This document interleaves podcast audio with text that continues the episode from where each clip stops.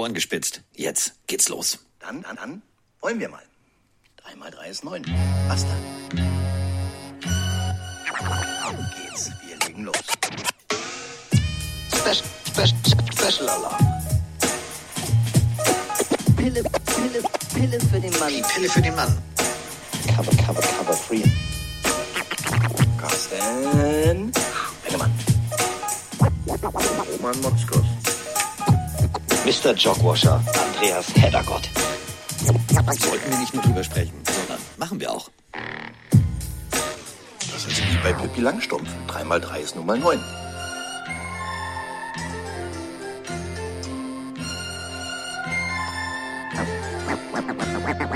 Mal 3 ist 9, wie die, wie die, wie. Und 2 ist 11. Nee, was? Doch, nee. Doch, hasse. Hasste. Und äh, dementsprechend ist es jetzt soweit. Es ist Freitag und das heißt, es ist äh, Cover-Free-Zeit. Und Cover-Free ist immer noch Cover-2, denn wir haben immer noch einen, ja, an Ariel. Missing in per, Action. Ja, der ist Missing in Action. Persil. Äh, wir haben ihn an alles verloren, was irgendwie wie Waschmittel, Weichspüler oder Schuhbürsten aussieht. Aber das ist auch gut so. Bald ist er ja wieder da. Und das bedeutet, wir machen Cover 2. das heißt, ähm, ich sag's ganz mal, ich sag's mal ganz ehrlich, wie es ist. Was Marianne der Michael? Was Ernie der Bert?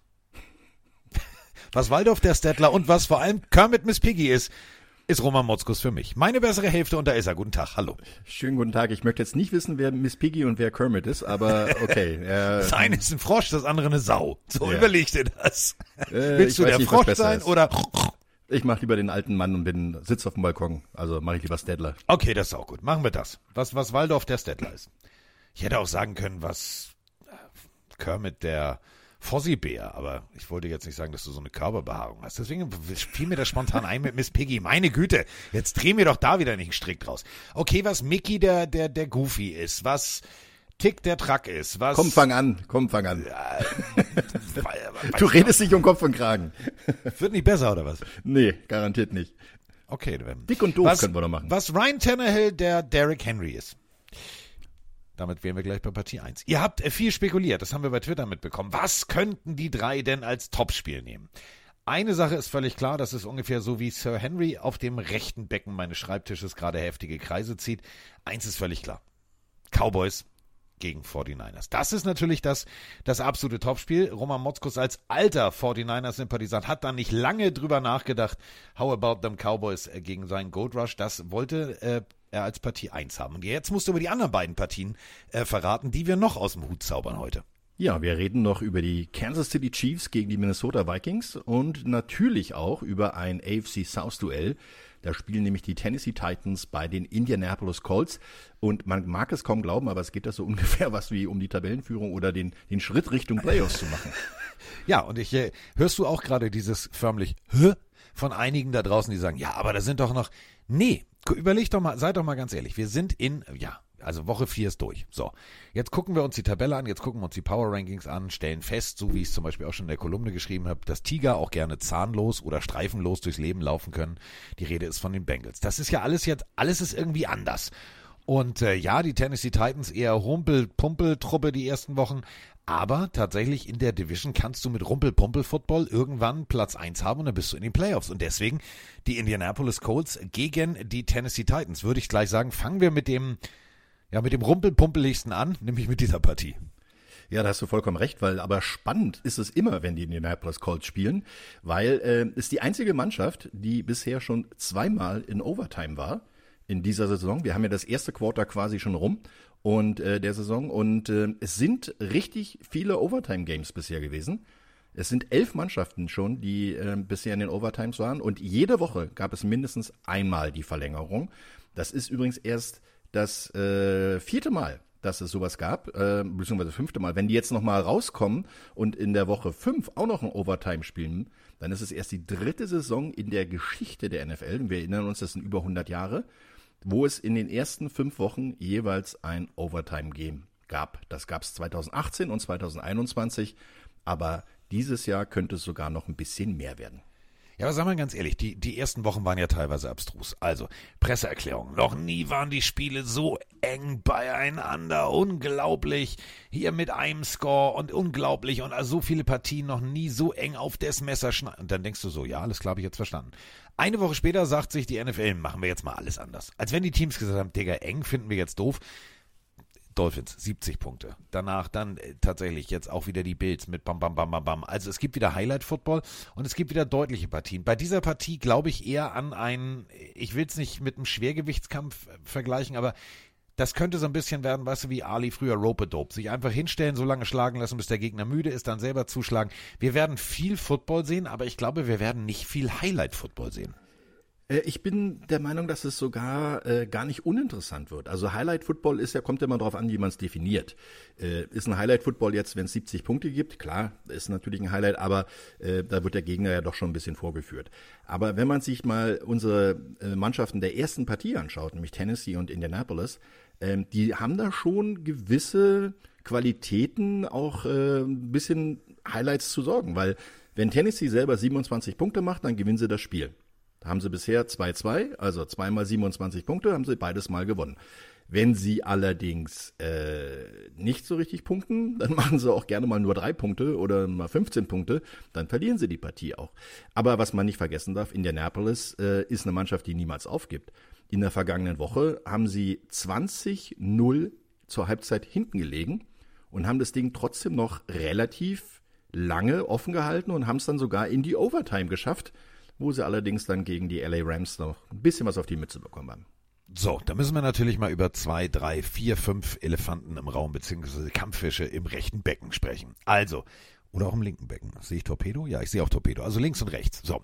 Ähm, fangen wir mal sozusagen mit Torpedo, der ist beweglicher an. Äh, wir müssen über eine Running Back Situation sprechen, wo sich ein Owner meiner Meinung nach nicht nur im Ton, sondern auch in der Art vergriffen hat.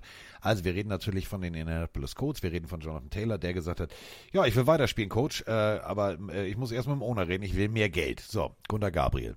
Boss, ich will mehr Geld. Fand Boss nicht gut. Hat gesagt, finde ich kacke, du kannst gehen. Hm, dann, dann, doch nicht. Nee, ich setze dich auf die Liste. Jetzt war er die ganze Zeit auf äh, sozusagen der Liste, ich darf nicht mitspielen. Super Nanny. Stille Treppe. Jetzt könnte er zurückkommen. Kommt er zurück? Wenn ja, sorgt das für Unruhe? Was meinst du? Ja, wir reden natürlich über Jonathan Taylor bei den Indianapolis Colts. Ähm, das äh, könnte nochmal ein sehr interessantes Thema werden, weil nämlich Zach Moss, sein Ersatzmann, sich eigentlich ganz gut eingespielt hat, muss ich sagen. Ähm, der hat bisher 66 Läufe und 280 Yards. Äh, sind jetzt keine Wahnsinnszahlen, aber sein Schnitt 4,2 Yards ist ordentlich. Und dann haben sie ja noch mit ihrem äh, Rookie Quarterback Anthony Richardson auch jemanden, der gerne mal läuft und der hat sogar schon vier Touchdowns erzielt.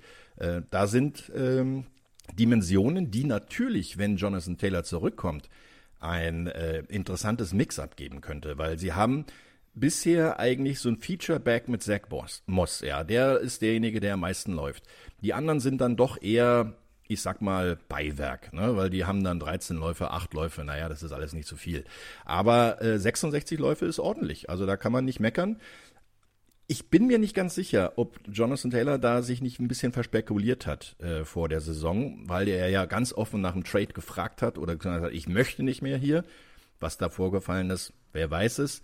Vielleicht hat es da auch im Hintergrund noch ein paar andere Sachen gegeben. Keiner hat sich für ihn interessiert, weil einfach der Preis zu hoch war, den sie haben wollten. Und Running Backs sind inzwischen in der Liga na, ich würde eher sagen, äh, liegen im Grabbelregal, ne? Also so an der Kasse, dritte und Regal von unten. Äh, wenn dann jemand mal vorbeikommt und durch Zufall was mitnehmen kann, dann sind die Runningbacks dann da. Aber teuer sind die nicht mehr im Moment. Also die werden jedenfalls nicht hoch gehandelt. Wir hatten ja alle die Situation, dass die Runningbacks, äh, unter anderem Josh Jacobs von den Raiders etc., die haben sich teilweise schon in einer WhatsApp-Gruppe als Gewerkschaft zusammengetan, als äh, Gewerkschaft in der Gewerkschaft, nämlich in der NFLPA und haben gesagt, nee, also es geht so nicht weiter, wir sind, wir sind unterbezahlt. Wir sind alle uns darüber im Klaren, dass sie tatsächlich unterbezahlt sind. Das steht außer Frage. Denn äh, Running Backs können ein Spiel entscheiden. Sie sind genauso wichtiger Faktor einer Offense wie ein Tight End, die meiner Meinung nach sehr, sehr viel Geld verdienen im Verhältnis zum Running Back. Von Receivern und äh, horrenden Gagen wollen wir gar nicht reden. Und von Quarterback-Gagen wie Daniel Jones 40 Millionen wollen wir auch nicht reden. Da kann ich verstehen, dass die Running Backs sagen, Diggi, ich will fair bezahlt werden. Ich möchte für mich selber meine, meine äh, Leistung auch honoriert wissen. Jetzt haben wir natürlich aber die Situation, und das ist für mich immer bei den Indianapolis Codes so spannend, ähm, das System war natürlich auf Jonathan Taylor ausgelegt. Jetzt ist vom Typ her, Roman, ähm, Zach Moss ja eigentlich ein ganz anderer. Wenn man jetzt äh, als Offensivkoordinator an diese Geschichte rangeht, ist es natürlich extrem spannend. Denn wer war extrem erfolgreich mit zwei gleich schnellen, aber körperlich unterschiedlichen Running Backs? Die Dallas Cowboys. Es könnte ja eigentlich, wenn wir da für Ruhe sorgen könnten, als imaginäre Coaches, könnte das doch eigentlich eine, tatsächlich ein absoluter Upgrade sein. Ja, du bist vor allen Dingen auch weniger ausrechenbar. Ne? Wenn jetzt äh, beide Running Backs zum Beispiel gleichzeitig auf dem Feld sind, ähm, dann bist du wirklich überhaupt nicht mehr äh, in eine Tendenz einzuordnen. Weil du kannst dann Zach Moss mit Schnelligkeit, mit Geschwindigkeit, mit Beweglichkeit geben. Du kannst aber genauso gut mit Jonathan Taylor ab durch die Mitte gehen. Äh, das heißt also, du hast dann eigentlich eine größere Auswahl. Ähm, beide sind äh, auch einigermaßen gut im, im, im äh, Passspiel, aber es gibt nur noch ganz wenige Mannschaften, die mit einem Feature-Back spielen. Also die, die wirklich nur mit einem Running Back spielen, sondern es ist meistens immer so ein Running Back Committee. Das heißt also, die Belastung, klar, beim Running Back ist ziemlich hoch. Die Verletzungsgefahr ist auch immer da. Deswegen ähm, wechseln die Coaches normalerweise immer sehr gerne durch. Und äh, es gibt kaum noch welche, die äh, vom ersten bis zum dritten Down eigentlich auf dem Feld stehen und sagen, hey, ich mach äh, Lauf, ich mach Pass, ich mach Block, egal was kommt diese Art von Running Back stirbt langsam aus. Barry Sanders, Eric Dickerson, Herschel Walker und dann natürlich auch klar O.J. Simpson. Das war so die Kategorie Boss, ich mache hier alles für dich. Ich laufe durchgehend. Ähm, jetzt, du sagst es gerade ganz richtig, äh, wir wechseln durch. Es sei denn, du hast die 49ers, dann hast du einfach Christian McCaffrey und. Der kann ja auch alles. Der kann alles. So. Der kann auch Wasser holen, der kann auch äh, Kaffee kochen. Also der kann auch Pässe werfen, der kann alles. So. Ja. Pässe werfen kann natürlich auf der anderen Seite, wir haben es letzte Woche gesehen, ähm, Derrick Henry, der ist wieder da. Also der ist wirklich wieder da. Denn die ersten drei Wochen war das eher so, ist er da, ist er nicht da? Also jeder, der ihn im Fantasy gewählt hat, hat wahrscheinlich gesagt, warum habe ich das getan? Also, auch letzte Woche Derrick Henry nicht nur gute Läufe, sondern auch wieder hier Jump Pass, also ein bisschen so ein bisschen Basketball-Style, den Ball in die Endzone gezaubert. War tatsächlich ein Touchdown. Und wenn wir uns angucken, und das macht mir so ein bisschen Sorge aus Sicht von Indianapolis, wenn wir uns die Zahlen der Indianapolis Defense angucken, das ist nicht gut. 24,8 Punkte im Schnitt zugelassen. Selber Indianapolis mit der Offense 24,3. Aber die Zahlen darunter, die tun mir richtig weh. 390,5 Total Yards zugelassen. Das ist im Verhältnis zu Tennessees Defense, die gerade nur 311 zulassen, das ist fast ein ganzes Footballfeld. Das ist eigentlich noch, ich sag mal so, nicht die Indianapolis Defense, die wir aus den letzten Jahren kannten, oder? Da hast du vollkommen recht. Also die Defense ist äh, im Moment so ein bisschen auch ähm, die Achillesferse. Äh, man hat es auch in den vergangenen äh, Spielen gesehen. Sie kassieren dann halt auch mal äh, deutlich Punkte. Sie könnten theoretisch besser spielen, aber sie haben halt, äh, halt immer wieder mal so Aussetzer dabei, finde ich. Also da, und wenn du jetzt siehst, okay, du hast äh, Derrick Henry angesprochen, äh, übrigens sein drittes Spiel, sein dritter Touchdown-Pass, den er übrigens geworfen hat, schon in seiner Karriere. Also der, der kann das und immer wieder an der Goal-Line so einen kurzen Jump-Pass, das haben wir schon öfter mal gesehen. Aber was mich beeindruckt hat, und da komme ich jetzt wieder ins Positive bei Tennessee, Derrick Henry scheint wieder fit zu sein und scheint wieder da zu sein. Äh, er hat wieder einiges an gebrochenen Tackeln auf dem Feld hinterlassen und äh, einige deprimierte Gegner, wenn er seinen, seinen Stiffarm rausgeholt hat, da haben wir ja schon öfter mal drüber gesprochen, dass er den sogar in, in College-Zeiten äh, extra trainiert hat und dabei schon den einen oder anderen Helm auch zerstört hat. Also das muss man erstmal hinkriegen, mit dem Arm so einen Footballhelm kaputt zu machen. Ähm, man hat es gesehen, der ist deutlich besser wieder drauf und hat äh, gerade in der Partie gegen die Bengals gezeigt, äh, dass er wieder da ist und mit ihm zu rechnen ist. 122 Yards laufen, zwei Touchdowns, also ja, ist, ist schon okay, kann man kann man machen. Äh, da ist einiges dabei, was ein bisschen hoffen lässt. Aber die Defense ist wirklich das Thema, was am meisten, glaube ich, auch äh, da ein bisschen Schwierigkeiten macht. Und Mike Rabel ist ja der Head Coach, äh, selber ja ein sehr gestandener ähm, Defense-Spieler gewesen und äh, auch immer ein Defense-minded Coach gewesen. Ähm, dem wird es natürlich auch richtig wehtun in der Seele, wenn er sieht, dass da doch einige Tackles verpasst werden.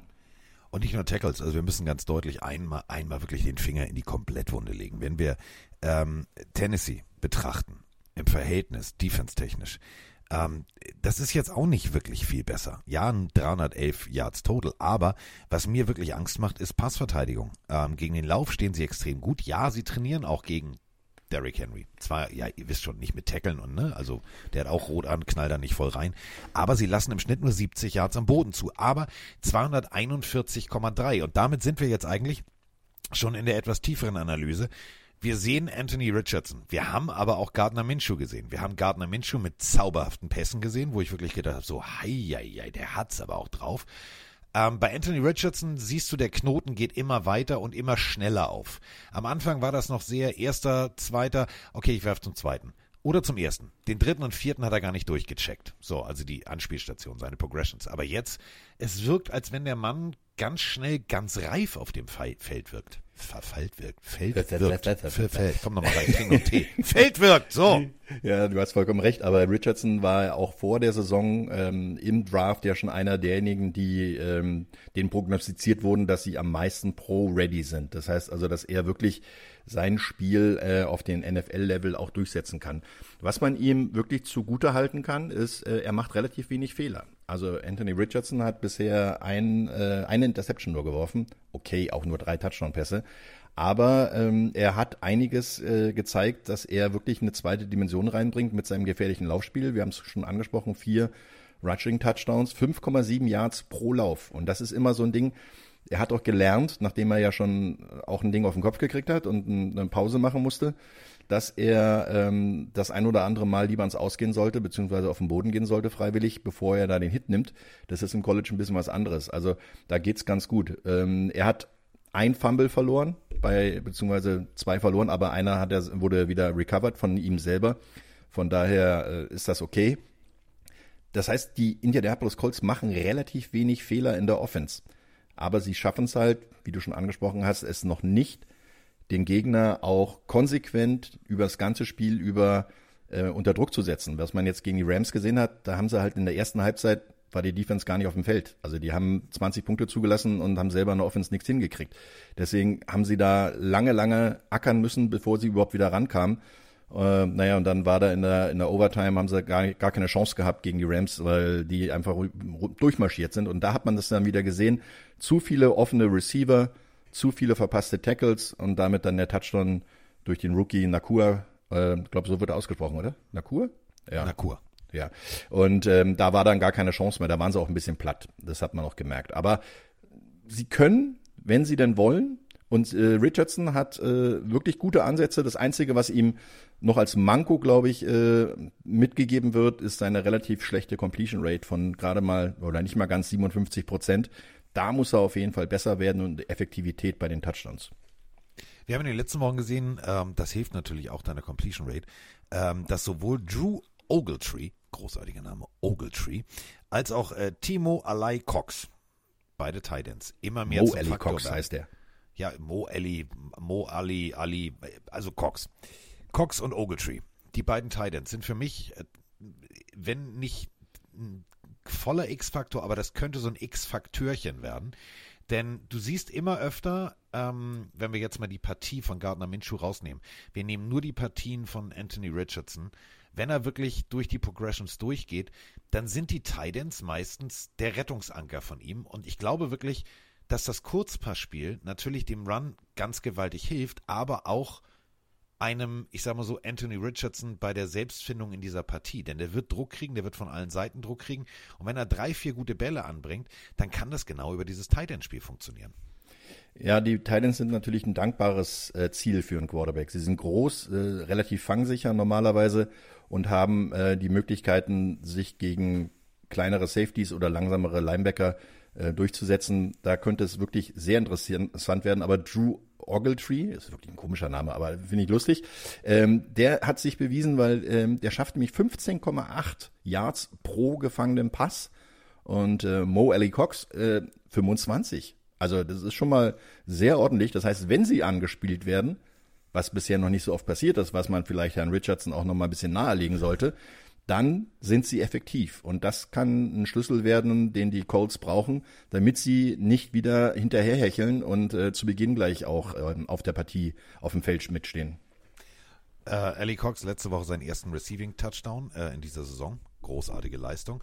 Und der auf der anderen Seite Ogletree 48 Receiving Yards, das ist jetzt auch nicht so schlecht, auch ein Touchdown. Also man muss wirklich eine Sache sagen, Titans könnten hier zum Faktor werden, denn äh, Michael Pittman, Josh Downs und und und, da ist rein theoretisch auf Tennessee-Seite musst du rein theoretisch nur zwei Receiver zudecken und dann abwarten, was passiert. Aber erstmal musst du sie zudecken und damit äh, sind wir natürlich dann jetzt rein theoretisch bei bei Tennessees Defense. Ich bin immer so, das ist für mich immer so himmelhoch jauchzend zu Tode betrübt. Das ist so die Überschrift für die Tennessee Titans. Es fängt mit Ryan Tannehill an. Bringt er ein gutes Spiel, kann das was werden. Spielt er wie, wie Tannenbaum, kann es nichts werden. Und bei der Defense ist es für mich immer genauso. Du erkennst bei den Tennessee Titans nach fünf Minuten, zehn Minuten, wenn die Defense mal auf dem Platz war, gewinnen die das Ding oder nicht. Weil es entweder richtig gut ist oder eher so, was machen die da? Und das muss meiner Meinung nach konstanter werden, denn du hast mit Mike Rabel einen ehemaligen Patriots Linebacker, der extrem defense-minded ist und eigentlich haben die auf dem Papier doch alles, was du brauchst, um eine dominante Defense zu sein. Ja, man muss dazu auch sagen, dass äh, Tannehill ein sehr talentierter Spieler ist, der allerdings sein Talent nicht immer abruft. Ähm, auch seine 62% Completion Rate sind längst noch nicht das, was man eigentlich von ihm kennt. Ähm, natürlich hat er hinter sich einen Derrick Henry zu stehen, der eigentlich immer dafür sorgen kann, dass er äh, auch ohne Druck spielt, ne? weil er das Laufspiel müssen die Gegner halt immer akzeptieren oder respektieren. Aber sie haben sich die Andrew Hopkins geholt, also einen wirklichen Go-To-Guy, der bisher mit 18 Fängen und 216 Yards noch nicht so den Faktor ist, den sie sich gerne gehabt oder den sie gerne hätten. Sie mussten ja AJ Brown abgeben vor der vergangenen Saison schon und haben dann immer ein bisschen gesucht, wer wer ist denn so ihr ihr bester Receiver, wen können wir noch holen? Äh, dann haben wir noch Westbrook Ikin, Ikain, der ist ja, eher Durchschnitt der NFL. Also da ist die Andrew Hopkins ein ganz anderes Kaliber, aber der ist noch nicht ganz angekommen in dieser Offense. Wird auch für Ryan Tannehill ein, ein wichtiger Faktor sein, ob er die Chemie mit ihm noch ein bisschen verbessern kann weil dann äh, wird es eine sehr interessante Kombination werden. Vor allen Dingen, wenn das Laufspiel dadurch profitieren kann und man über ein dominantes Laufspiel den Play-Action-Pass wieder reinbringt, weil dann ist äh, Tannehill wirklich gefährlich. Das bedeutet, äh, Spears, der Rookie Running Back, Henry schön den Lauf etablieren, dann den Lauf andeuten. Und dann hast du auch hier zwei Titans, die nicht ohne sind. Äh, erstens, was, was, der, was den Namen angeht. Ich atme ein, ich atme aus, ich spreche. Titan Chick Okonwo.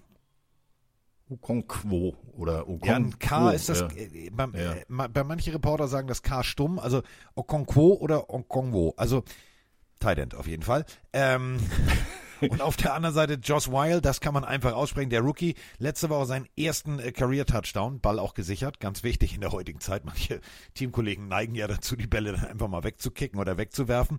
Beide Titans tatsächlich auch ein Faktor, wenn du genau das, was du sagst, wenn du den Play-Action-Pass etabliert hast, das bedeutet, die Defense beißt auf den Lauf, dann hast du natürlich auf den ersten fünf Yards den freien Raum, die Schnittstelle zwischen den jeweiligen äh, Verteidigungszonen, wenn sie Zone spielen. Bei Man müsste es dann sowieso frei sein. Ball dahin. Aber du sagst es gerade ganz richtig. Wenn ich als Receiver-Core rein theoretisch elitmäßig nur die Andre Hopkins habe, der noch nicht wieder zur alten Form zurückgefunden hat, dann wird das natürlich für die Colts Defense relativ einfach. Gib ihm einen mit, spiel Press auf fünf Yards, gibst ihm einen mit und beim anderen bei Nick Westbrook ihn hein, gehst du einfach auch mal, gehst du einfach auch mal drauf und dann guckst du. Es sind rein theoretisch ja nur zwei wirkliche Receiver, von, wovon nur einer wirklich eine große Gefahr darstellt, oder? Ja, äh, kann man wirklich so zusammenfassen. Also das Passspiel ist im Moment noch nicht da, wo auch Ryan Tannehill das gerne haben möchte. 788 äh, Yards in vier Spielen ist jetzt auch nicht überragend. Äh, und vor allen Dingen, wenn man sich dann halt anschaut, dass die Offense selber bloß 18 Punkte macht. Im Moment, durch die 17,5, die die eigene Defense nur zulässt, steht man halt noch bei 2-2. Aber das hätte auch schon böse ausgehen können. Ähm, zu Beginn ein 16-15 gegen die New Orleans Saints, die ja nun auch nicht unbedingt das äh, Gelbe vom Ei in der NFL sind im Moment. Äh, dann die Chargers geschlagen in Overtime. Okay, da haben sich die Chargers auch selber ein bisschen Bein gestellt. Und dann gegen Cleveland richtig auf die Nuss bekommen mit 27-3 und gegen Cincinnati aber mit 27-3 gewonnen. Also da ist wirklich die Tagesform unheimlich entscheidend bei den Indianapolis Colts. Klickt es, dann sind sie richtig gut, dann ist die Defense auch auf der Höhe, aber klickt es nicht, dann hinterherrennen können die nicht. Also die müssen eigentlich vorne weglaufen. Wer mir letzte Woche sehr, sehr gut gefallen hat, äh, war der Linebacker Aziz Al-Shahir. Zwei Pass Deflections, also er steht in der Coverage sehr, sehr gut. Neun Tackles, das ist, das ist amtlich, aber, und das ist auch immer so eine, so eine Regel, ähm, ist immer super, einen Linebacker für seine Tackles zu loben, heißt aber rein theoretisch, die davor haben das Tackle nicht gemacht. So, und da muss man dann natürlich auch ganz klar kritisieren, äh, wie gut ist die D-Line, wird sie Druck generieren können, kann sie kann sie einen äh, extrem großen, und das meine ich ja jetzt wirklich ernst, Richardson ist jetzt im Verhältnis zu Tannehill der scheiß Terminator. Der Typ ist einfach mal ein Vollathlet. Werden sie tatsächlich Richardson unter Druck setzen können und ihn einen Fehler zwingen? Das wage ich tatsächlich äh, zu bezweifeln. Ich will jetzt äh, Jeffrey Simmons, ETC und alle nicht kleiner reden, aber das ist jetzt für mich nicht so der Pass Rush Deluxe, vor dem ich wie bei den Cowboys oder bei den 49ers Angst hätte. Das ist komplett richtig, weil ähm, man darf nicht vergessen, Anthony Richardson ist relativ schnell, aber der ist sechs Fuß vier, also das sind knappe 1,94, glaube ich. 244 Pfund. Also das sind mal 100 und, ich glaube, 8 Kilo ungefähr. Ähm, den kriegst du auch nicht nur im Vorbeigehen mit dem Armtackle auf dem Boden. Das heißt, du musst da dann schon davon ausgehen, dass du ihn richtig kriegst. Und richtig kriegen ist bei ihm echt schwer, weil der ist halt auch relativ beweglich und schnell. Ähm, deswegen Pass Rush Lane aufrechterhalten, außen den Druck bringen und in der Mitte auch über die äh, den nicht nach vorne weglaufen lassen, also dass er in der Pocket quasi absteppt und nach vorne kommt. Das ist extremst wichtig. Also Containment halten gegen Richardson und dann auch den Druck durch die Mitte generieren. Da wird man auch nicht nur mit vier äh, Pass Rushern auskommen. Da muss man bestimmt den ein oder anderen Blitz noch bringen. Ja. Also mein Bauchgefühl und das meine ich jetzt echt ernst. Mein Bauchgefühl sagt mir, das könnte das dritte Mal Overtime werden. Also das dritte Mal in Folge. Weil ich sehe hier jetzt keinen klar vorne. Es steht und fällt, und das meine ich echt ernst, eigentlich alles mit Ryan Tannehills Performance. Wenn ich jetzt, es wäre jetzt Sonntagmorgen und ich bin das Mäuschen im Hause Tannehill. Wie steht er auf? Wie fit wirkt er? Ist er gut drupp? Pfeift er Carola Petersen aus der Küche Krabbenpulen sehen? Hat er gute Laune? Singt er mit? Steigt er ins Auto und schnippt einen Finger? Dann habe ich ein gutes Gefühl. Wenn der allerdings verkrampft aufsteht und zu seiner Frau sagt, ich muss nochmal, ich muss noch mal auf 17 und länger im Badezimmer bleibt, ich glaube, dann, dann wird es ein ganz enges Ding. Ja, und ich würde noch einen zweiten Faktor dazu reinbringen. Schaffen Sie es, Derrick Henry erneut äh, so ins Spiel zu bringen wie vergangene Woche. Dann haben Sie einen guten Tag. Dann, also die Kombination, Henry mit gutem Laufspiel, Tannehill mit einem sicheren Händchen. Das, das brauchen sie. Weil Tannehill hat erst zwei Touchdowns geworfen und vier Interceptions. Also dieses Verhältnis darf so am Sonntag nicht kommen weil sonst haben die Colts es ziemlich leicht, weil die spielen noch zu Hause. Das heißt, du hast dann noch die Fans auf deiner Seite, du hast ein bisschen Push. Das könnte wirklich äh, sehr, sehr eng werden. Ähm, das mit dem, mit dem, dass es ein Overtime-Spiel gibt, könnte ich sogar auch fast mitgehen. Ich bin mir bloß auch nicht sicher, wer das Ding dann gewinnt. Also, ich schätze mal, dass es dann vielleicht über Derrick Henry das Laufspiel wird und dann, dass die Titans gewinnen.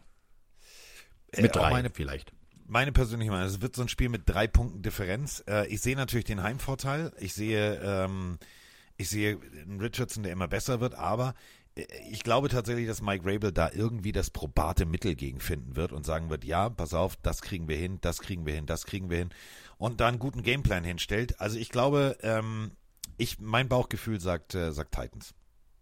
Du sagst Titans, ich sag auch Titans. Ich sag Titans Remember the Titans. Oh, in Verlängerung. In Ver oh Gott, er sagt das Wort Verlängerung. Gut, kann uns egal sein, wir sitzen nicht im Studio, deswegen ruhig Verlängerung. Also, da war doch das Wort mit O, was wir nicht sagen durften, also von daher. Ach, das haben wir uns abgewöhnt. Wir sind, wir sind die Meister der achtfachen Overtime. Insofern das kann uns das eh völlig egal sein haben wir mit Max Thielke gemeinsam achtfache Overtime im College hingekriegt. Deswegen kann uns das Wort Overtime gar nicht mehr erschrecken. Ja. So, und damit äh, sind wir bei der Partie Nummer zwei. Und für alle, die äh, vielleicht vorhin nicht richtig zugehört haben oder vorgespult haben oder, oder, oder. Wir haben uns äh, für eine Partie entschieden eines Teams, wo Katy Perry regelmäßig da ist. Ah, nee, das ist ja Taylor Swift. Aber egal. Ähm, die Rede ist natürlich von den Kansas City Chiefs gegen die Minnesota Vikings. In Minnesota findet das Ganze statt. Die einen stehen 3-1. Die Rede ist natürlich von den Chiefs obwohl sie für mich eigentlich 2-2 stehen, aber das ist ein anderes Thema. Und die Minnesota Vikings 1-3. Denn, das müssen wir auch ganz deutlich so sagen zur Einleitung, glücklich, glücklich gegen die Jets gewonnen. Die Jets haben sich richtig gut verkauft. Und wenn der Schiedsrichter seiner Linie, die er das ganze Spiel verfolgt hat, treu geblieben wäre und nicht nach der Interception gefühlt eine halbe Stunde später erst die Flagge geworfen hätte und gesagt hätte, äh, das war ein Holding, vorher, lange vorher, ähm, dann wäre das Ding ganz anders ausgegangen. Dann hätten die, äh, dann hätten die äh, Chiefs die Reise nach Hause äh, zwar mit Taylor Swift im Gepäck, aber auch mit einer Niederlage antreten müssen. Ja, und sie dürfen sich bei noch jemanden bedanken, ähm, obwohl er eigentlich gar nicht so schlecht gespielt hat, aber er hat das Spiel nachher im wahrsten des Wortes weggeworfen, und zwar Zach Wilson. Er hat nämlich äh, einen entscheidenden Fumble dann ziemlich zum Schluss äh, nochmal gemacht, wo äh, die Chiefs dann Glück gehabt haben. Und ich muss sagen, die haben wirklich viel Glück gehabt. Ich habe mir das Spiel extra nochmal angeschaut und ähm, da waren einige Sachen, also es waren zwei Mann, die wirklich überzeugt haben. Das waren Travis Kelsey und, Und der Pacheco. Ja, und der Schiedsrichter, Isaiah Prosecco war dann auch noch, und der Schiedsrichter war wahrscheinlich der zwölfte Mann. Das ist so ein bisschen, bisschen Super Bowl-Dusel, den man da hat, ne? Champion-Dusel. Äh, also diese Szene, die du angesprochen hast, also dieses Holding hat, glaube ich, jeder im Stadion gesehen. Außer der Schiedsrichter, der dafür zuständig war. Oder er wollte es nicht sehen. Das kann natürlich auch sein. Aber äh, ja gut, Schiedsrichterentscheidung, darüber kann man kein Spiel äh, wirklich messen. Ich fand ehrlich auch, dass die, die Chiefs äh, nicht so klicken, wie sie sich das selber vorstellen, weil äh, Patrick Mahomes mh, hat auch nicht so optimal gespielt, hat, äh, letzt, hat zwei Interceptions geworfen, eine wurde noch zurückgecallt, ne? Das waren also eigentlich drei. Genau, drei. Und äh, da, da ist, ist halt noch nicht so dieses, ja, wir, diese Selbstverständlichkeit, die Leichtigkeit da. Wenn sie was gerissen haben, dann über Travis Kelsey. Na, kein Wunder, der Junge hat so viel Testosteron im Körper wahrscheinlich im Moment, dass äh, er für drei spielen könnte. Und ähm, Isaiah Pa- Pacheco war halt auch wirklich ein guter Spieler. Insgesamt 158 Scrimmage Yards, also pff, nicht so übel, muss ich sagen. Und äh, hat dabei dann sogar 115 Yards am Boden und 43 in der Luft, beides übrigens Karrierebestleistungen. Ähm, das sind äh, die beiden Ausnahmespieler im Moment. Äh, Ich muss ehrlich sagen, Patrick Mahomes ist auch noch nicht da angekommen, wo er eigentlich normalerweise sich selber sieht. Ne? Acht 200, Touchdowns. 203 Yards nur letzte Woche. Ein Touchdown, zwei Interceptions, eigentlich drei. Er macht ein 63, äh, 63,6er Rating. Das geht Ganze gegen die Jets. Also, das ist natürlich eine bärenstarke Defense. Das darf man immer nicht außer Acht lassen. Aber rein theoretisch für den Anspruch, den die Chiefs an sich selber haben, ist das definitiv zu wenig. Und wenn ein Mahomes nicht funktioniert, und du hast gerade schon Travis Kelsey und seinen Testosteronhaushalt äh, thematisiert, neun Targets, das ist das ist mir. Alle anderen hatten höchstens maximal fünf. Dann bist du natürlich relativ berechenbar. Und wenn du dann es schaffst, einen Tight End rauszunehmen, dann kann es schwierig werden. Ich sehe auch die Chiefs momentan nicht in dieser Dominanz. Ganz viele, ja, im Power Ranking, die sind auf eins oder zwei. Die sind für mich irgendwo auf sieben, auf acht. Die waren mal auf vier, als ich die Saison angefangen habe. Aber nach so ein paar Partien sage ich dir, ich bin nicht, ich bin nicht mehr auf diesem, auf diesem Yes, das wird ein Durchmarsch zum Super Bowl, sondern das wird ein ganz schön steiniger Weg.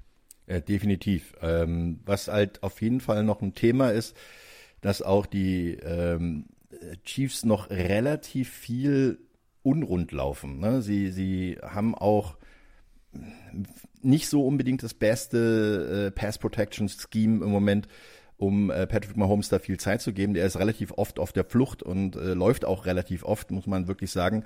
Ähm, für seine Verhältnisse, er läuft gut, er läuft richtig gut, aber er läuft nicht so gerne eigentlich. Ne? Er will lieber werfen. Das ist ihm viel angenehmer. Äh, und gegen die Vikings mit elf Quarterback-Sacks bisher, die auch von vielen verschiedenen Spielern sind und vor allen Dingen einer sticht aber trotzdem noch hervor, Daniel Hunter mit fünf Quarterback-Sacks. Also der Mann weiß, wo der Quarterback zu Hause ist und er kommt auch regelmäßig vorbei. Und äh, da ist halt immer wieder die Situation, dass der Druck kommen wird und dass er ihn auch ausnutzen muss. Und die anderen Receiver der Chiefs, muss ich ehrlich gestehen, ja, ja, also, Ja, nicht, also nicht das, was, was man sonst so, genau, ja, äh, Teilnehmerurkunde, genau. Also das ist, äh, wenn man ganz lieb sein möchte, dann sagt man, da ist vielleicht noch äh, eine, eine Siegerurkunde, aber keine Ehrenurkunde dabei. Die haben nur Pacheco und Kelsey. Du hast gerade ganz, äh, ganz richtig ähm, die Pass-Rush-Werte thematisiert. Es ist natürlich relativ klar. Wenn du, äh, du schickst einen Fünf-Mann-Blitz, einen Sechs-Mann-Blitz, ähm, dann fehlen dir hinten in der Coverage, Leute. Das erkennt ein Patrick Mahomes im Vorbeigehen. Das macht er morgens vor dem ersten Espresso. Gegen den Blitz, also gegen Fünf- oder Sechs-Mann-Blitz, steht er mit einem 103,4er Rating da. Das ist Nummer eins. Nummer eins. Das ist das Beste vom Besten vom Besten. Ist auch völlig klar. Ähm, so schnell wie er den Release findet, natürlich unter anderem, wir haben es gerade gesagt, äh, Travis Kelsey immer eine Anspielstation, innerhalb der 2,253, also maximal bis 3 Sekunden Grenze, ist meistens der Tight das probate Mittel. Die Jets haben das allerdings ganz smart gemacht. Die haben in dieser Partie noch nicht mal 20 Prozent geblitzt. So, was war das Ding? Ja, Mahomes musste unter anderem selber laufen. Ähm, da kann er froh sein, ihr alle kennt das Bild wahrscheinlich von dem, von dem Jetspieler, der angeflogen kam, wo ich dachte, wenn der ihn trifft, wenn der ihn trifft, dann schickt, dann schickt ihn die NFL nach Guantanamo. Dann ist die, dann ist vorbei mit der Karriere. Ähm, wenn du nämlich nicht blitzt, ist natürlich hinten alles gedeckt. Und das haben die Jets sehr, sehr gut gemacht. Und das müssen meiner Meinung nach auch die Vikings machen.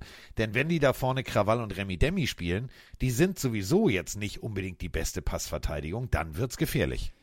Ja, vor allen Dingen, man darf nicht vergessen, wir haben es gerade angesprochen, Daniel Hunter ist äh, nicht nur beim, bei den Sacks die Nummer eins in der NFC mit fünf, sondern er führt auch die gesamte NFL mit Tackle for Loss an. Das heißt, der befindet sich eigentlich ständig im Defense, äh, im Offense Backfield als Defense End. Also der ist immer in der, in der Gegend, wo der Running Back den Ball gerade in die Hand bekommt oder der Quarterback probiert, sich aufzustellen und zu werfen.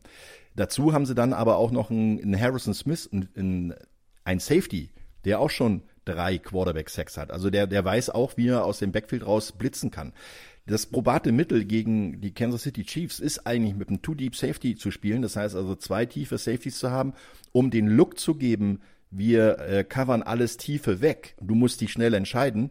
Und wenn er dann aber merkt, dass die ersten drei, vier Reads, die er hat, äh, besetzt sind, dann schlägt's bei ihm ein, weil dann kommt nämlich entweder Hunter oder Smith vorbei und äh, schafft es dann da, den, den Tackle zu setzen und den Quarterback-Sack zu bringen.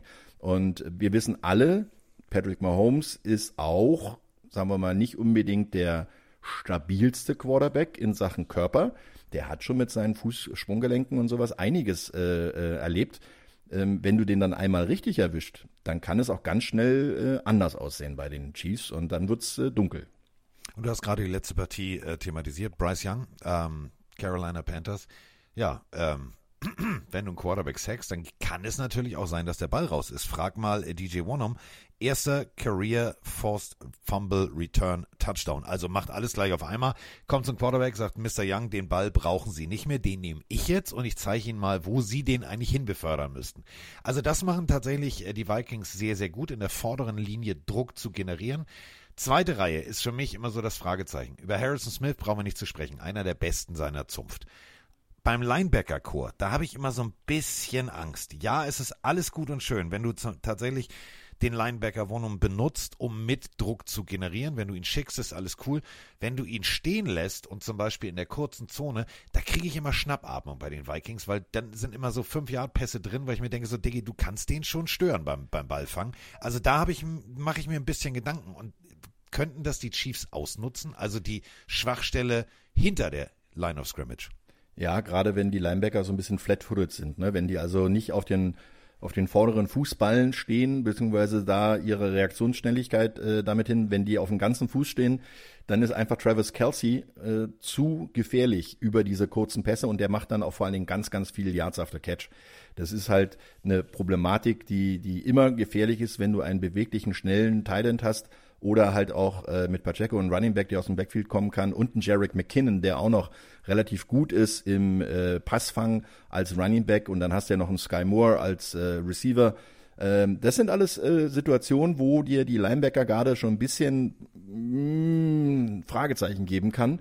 Und ähm, im Moment sieht's halt auch so aus, dass Jordan Hicks zwar in der vergangenen Woche zwölf Tackles gemacht hat oder 13 sogar, 13 Tackles gemacht hat, aber Cameron Bynum ist immer noch der beste Tackler und das ist der Safety, äh, also der zweite Mann neben Harrison Smith, der unheimlich viel auch auf den Lauf reagieren muss.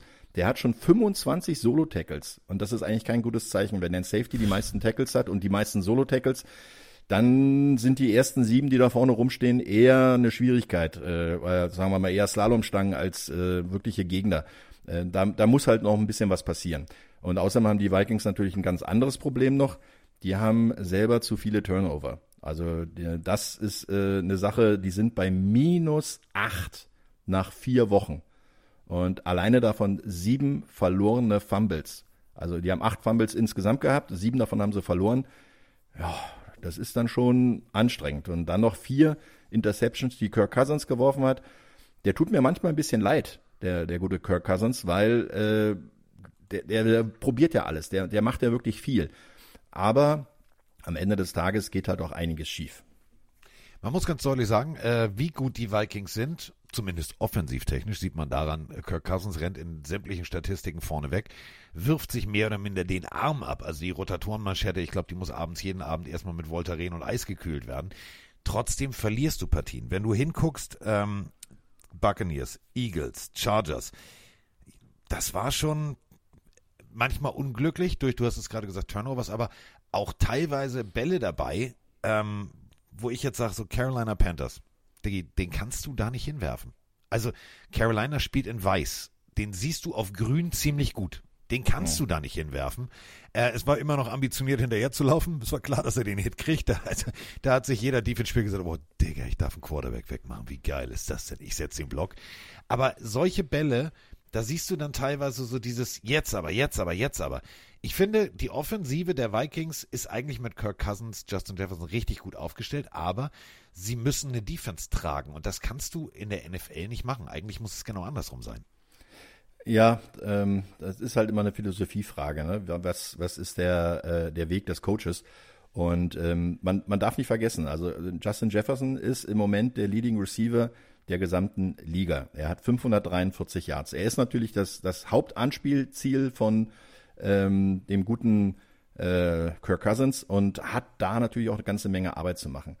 Aber es, es sind halt zu viele Fehler drin. Und äh, auf der anderen Seite gibt's aber auch noch einen Fakt und äh, das ist so schön, die NFL nennt sowas immer Did you know?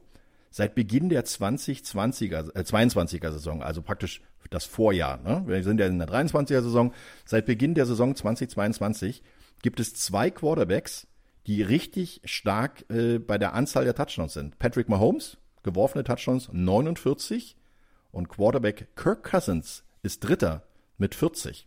Also er macht schon viel, er macht auch einiges gut. Das Problem ist halt bloß manchmal, er will zu viel. Äh, dieser Pick-Sick an, an der eigenen, also an der gegnerischen Eins, ist natürlich schon sehr, sehr bitter. Wenn er den dann auch noch äh, äh, komplett übers Feld zurückgetragen bekommst, äh, dann, dann schnappst du dir mal selber das Momentum so dermaßen weg, dass du da einfach eine Situation hast, die du schwer auch wieder ausbügeln kannst. Und äh, dann kannst du froh sein, dass du das Spiel überhaupt noch gewonnen hast. Also äh, die, die, die Vikings haben langsam, glaube ich, so ein bisschen mitbekommen, dass sie die Fehler abstellen müssen. Und wenn sie in einem Spiel die Fehler dann auch korrigieren können, wie jetzt gegen Carolina, war ja relativ früh dieser Pick 6, dann haben sie auch eine Chance, äh, wieder erfolgreich zu spielen. Die sind jetzt bei 1-3, haben eine 0-3 Start hingelegt. Das könnte noch äh, wirklich interessant werden. Die, die hecheln jetzt auch den Detroit Lions so ein bisschen hinterher, weil die Vikings waren so bei vielen Leuten nur nach dem Motto, ja, die haben noch ein kleines Fenster Richtung Playoffs und dann vielleicht auch Richtung Super Bowl und Kirk Cousins wird auch nicht jünger. Das wissen wir alle. Also der, der Mann ist, äh, sag mal, im, im langsam schon im, im, am Horizont zu sehen, dass er dann vielleicht nicht mehr unbedingt weiterspielen wird. Hat ja auch letztes Jahr schon ein bisschen überlegt. Ich meine, der, der Junge ist ein 1988er Baujahr, also der, der hat nicht viel, der ist nicht viel älter, äh, jünger als wir. naja, ein bisschen ein Glück schon. Also das geht. Aber als der ist halt, vielleicht. ja genau, der ist halt auch schon äh, jetzt 39. Also aber was ich an ihm mag, ist ja seine Bodenständigkeit. Ich weiß nicht, ob du es mitbekommen hast. Er war gestern bei den, Minnesota, mit, bei den Minnesota Twins beim Baseball und nicht auf hier ähm, dicke Hose VIP-Tickets, sondern er hat für sich, seine Frau und die Kinder ganz normal Tickets gekauft online, weil er niemandem da irgendwie in der Organisation auf den Sack gehen wollte und saß ganz normal zwischen den Fans, die sich alle gefreut haben und äh, erst beim zweiten Mal und dritten Mal hingucken glaubten, da drüben sitzt Kirk Cousins. Ja, warum soll Kirk Cousins hier sitzen? Nein, wirklich. Und dann ist irgendjemand hingegangen, ein geiles Video, Entschuldigung, sind Sie wirklich Kirk Cousins? Und er so, ja. Warum sitzen Sie hier? Und er so, because I paid for it. Großartige Antwort. Fand ich, ich mir sehr sympathisch. Einziges Problem, du hast gerade Did you know gesagt, da meint, das spiele ich jetzt mit. Pass auf. Did you know? Passverteidigungstechnisch, wenn wir über die Minnesota Vikings sprechen. Die Passverteidigung lässt ein 111er, also Schnapszahlalarm, 111,1 Rating zu. Das ist Platz 30. Und Completion Percentage sagen sich, komm, lass uns mal nicht letzter sein, aber vorletzter, 31. Also passverteidigungstechnisch ist das natürlich jetzt für Patrick Mahomes eine Einladung, einfach mal zu sagen, okay, letzte Woche war Fantasy ein bisschen scheiße, aber diese Woche gebe ich Gas. Ja, ähm, das wird auch der Punkt sein, den die Vikings, äh, glaube ich, als erstes verteidigen müssen, weil ähm, ich glaube aber eher, dass der Druck vorne äh, kreiert werden will. Also, dass, dass die Vikings probieren, den Druck auf äh, Patrick Mahomes hochzuhalten und daraus die Passverteidigung zu stärken. Andersrum wird es, glaube ich, extrem schwer. Ich sehe aber trotzdem eine gute Chance für die Vikings. Erstens, sie spielen zu Hause, da haben sie immer die besseren Varianten. Also die spielen zu Hause besser als auswärts. Und äh, sie haben, denke ich mal, auch eine gewisse Chance, wenn sie denn das, das Laufspiel ein bisschen stoppen können und äh, die Chiefs zwingen zu werfen, weil dann können sie sich auf Travis Kelsey konzentrieren und dann können sie auch äh, versuchen, äh, darüber Druck zu kreieren, auch mit Harrison Smith halt äh, mal wieder im, im Pass Rush zu geben und vor allen Dingen gibt Daniel Hunter, Daniel Hunter, so heißt er, ähm, genug zu futtern. Ne? Also der, der soll einfach die ganze Zeit äh, richtig Druck machen. Dann kann, kann das durchaus klappen. Und ich glaube, die Chiefs sind längst nicht mehr so stark wie vergangene Saison, auch wenn sie 3-1 stehen. Wenn wir jetzt aber rein theoretisch uns nochmal angucken, also Vikings zu Hause, Skoll, gute Stimmung, Döre, du weißt schon, ne? Dieses, dieses, also ich mag ja dieses Stadion, ich mag die Stimmung, ich mag da alles, ich mag, ich mag Lila, ich meine Gellerhorn heißt das, glaube ich, ne? Oder so. Also Didgeridoo ist es nicht, das ist klar. Ähm, wie, Gellerhorn, genau, Gellerhorn. Also Heiterbu, ne, ist ja sowieso für mich, weißt du, hier Rollo der Wikinger, Carola Petersen, Krabbenpoolen sehen und so. Also Wikinger, ne, ich meine, ich habe mit Andreas Heddergott angefangen, bei den Vikings zu spielen, in Lila. Ähm, es ist ja nun wirklich irgendwie so eine Geschichte, das ist eine Franchise, die muss man einfach irgendwie mögen. Und ich bin immer ja eigentlich für den Underdog. Und für mich kommt jetzt aber mit den Chiefs nicht der haushohe Favorit, denn es läuft, genau wie du sagst, nicht wirklich rund. Ich glaube wirklich, ähm, in unserem richtigen Tippspiel habe ich auf die Chiefs gesetzt, einfach was logisch ist und ich Mike schlagen muss. Aber wenn ich jetzt von meinem Bauchgefühl und von dem, was ich mir die ganzen Tage jetzt nochmal durchgelesen habe und hier Kirk Cousins und ach ja, ich gehe mit meiner Familie ganz normal zum Baseball. Ich glaube wirklich, die haben eine reelle kleine Chance. Es ist natürlich schwierig, mit dieser Passverteidigung da irgendwas zu bewegen, aber Warum nicht? Also Wunder gibt es ja immer wieder. Gibt es ja so einen schönen Song, Wunder gibt es immer wieder und so. Weißt du? Und nicht anfangen zu singen, bitte, bitte, bitte. Das ist Doch. mein Part. Mein Part nach drei Bieren. Ähm, es gibt noch einen Faktor, den habe ich noch gar nicht Herr. Ober, drei Bier für Herrn Motzkus, bitte. In einem Stück am besten. Ähm, es gibt noch einen Faktor, den ich äh, noch gar nicht angesprochen habe. Und zwar, das Laufspiel ist im Moment äh, nicht sehr ähm, Punkte liefernd. Nämlich, sie haben noch gar keinen Rushing-Touchdown. Sie haben alle Touchdowns, alle elf, die sie äh, in der Offense erzielt haben, durch die Luft geschafft. Ja. Aber sie haben ja getradet für Cam Akers äh, und haben damit, der in der vergangenen Woche auch ähm, sein Debüt gegeben hat, ähm, jemanden, der weiß, wo die Endzone ist. Also der wird schon auch ein bisschen mehr äh, eingesetzt werden. Der hat letzte Woche gerade mal äh, 40 Laufyards und 11 Receiving Yards gehabt, da hat er aber auch nicht mehr Touches gehabt. Also der hat mit fünf Läufen 40 Yards gemacht, acht Yards im Schnitt und hat dann äh, noch zwei Pässe gefangen. Der wird jetzt mit einer Woche mehr Training, wird er dann vor allen Dingen, glaube ich, auch ein bisschen mehr zum Faktor werden, weil Alexander Madison ist auch einer, ja, der hat viereinhalb Yards im Schnitt, aber auch noch keinen Touchdown erlaufen und auch erst 56 äh, Läufe. Also insgesamt ist es halt so, dass das Verhältnis Lauf zu Pass 1 zu 2 ist. Also zwei Drittel sind äh, Pässe, ein Drittel sind nur Läufe. Und da müssen sie, glaube ich, noch ein bisschen mehr Gewicht, äh, Gleichgewicht schaffen. Dann haben sie auch in der Offense wieder eine gute Chance. Und deswegen, ich sehe eine, eine Chance, dass die Vikings das Ding gewinnen. Ja, gehe ich mit. Gehe ich einfach mal mit. Händchen halt mit dir über die Wiese. Skoll. So, äh, drei Bier sind für Herrn Motzkus geliefert. Das heißt, zum Ende dieser Folge wird er ja mal fröhlich. Karaoke nur ohne Karaoke machen. äh, nein, damit haben wir äh, zwei Spiele geschafft und jetzt äh, atmen wir einmal ganz kurz durch. Ich habe gerade so. den, den goldenen Helm aufgesetzt. Ja, und damit haben wir jetzt den goldenen Helm aufgesetzt und damit, nach einer kurzen Pause, sind wir jetzt äh, beim letzten Spiel. Und jetzt wird's äh, paradox. Stellt euch einfach mal vor, ihr seid, ihr seid Journalist aus San Francisco. Und ihr wollt eurem Team eigentlich ja nur was Gutes. Ihr schreibt über euer Team, ihr schreibt über die 49ers. Und äh, du stehst äh, in dieser Woche bei einer Pressekonferenz, bist extra nach Dallas geflogen und interviewst äh, Dak Prescott, wie viele andere auch, und stellst diese Frage. What was the feeling leaving that locker room last January uh, against those guys? You just want to piss me off going in this week, and I appreciate that. I do actually. Ich drück nochmal drauf. The feeling leaving that locker room last January against those guys. You just want to piss me off going in this week, and I appreciate that. I do actually.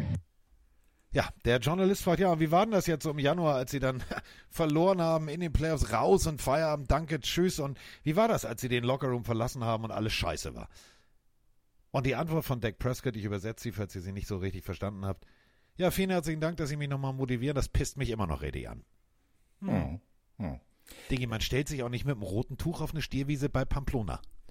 Nee, aber das ist halt äh, Dak Prescott Regular Season, Dak Prescott Playoffs. Also äh, da haben wir ja schon öfter gesehen, dass er in den Playoffs, in den entscheidenden Spielen, da wo es wirklich drauf ankommt, dass er da halt äh, noch nicht derjenige ist, der er gerne sein möchte. Äh, er hat einen guten Vertrag bekommen, wird gut bezahlt, ist aber längst noch nicht der Super Bowl Winning Quarterback. Und äh, das ist ja eine Geschichte gerade zwischen 49ers und Dallas da, da, da geht es ja eigentlich nur in den Playoffs drum. Äh, die haben neunmal in den Playoffs gegeneinander gespielt, haben sich gegenseitig äh, auf dem Weg zum Super Bowl mehrfach rausgeworfen und äh, die haben, äh, das ist die zweitmeiste Playoff-Partie in der NFC äh, neben 49ers gegen die Packers. Äh, die haben auch äh, neunmal gespielt und die Rams gegen die Cowboys. Also das ist, da sieht man mal, wie über die letzten 30 Jahre diese Mannschaften die NFC auch geprägt haben.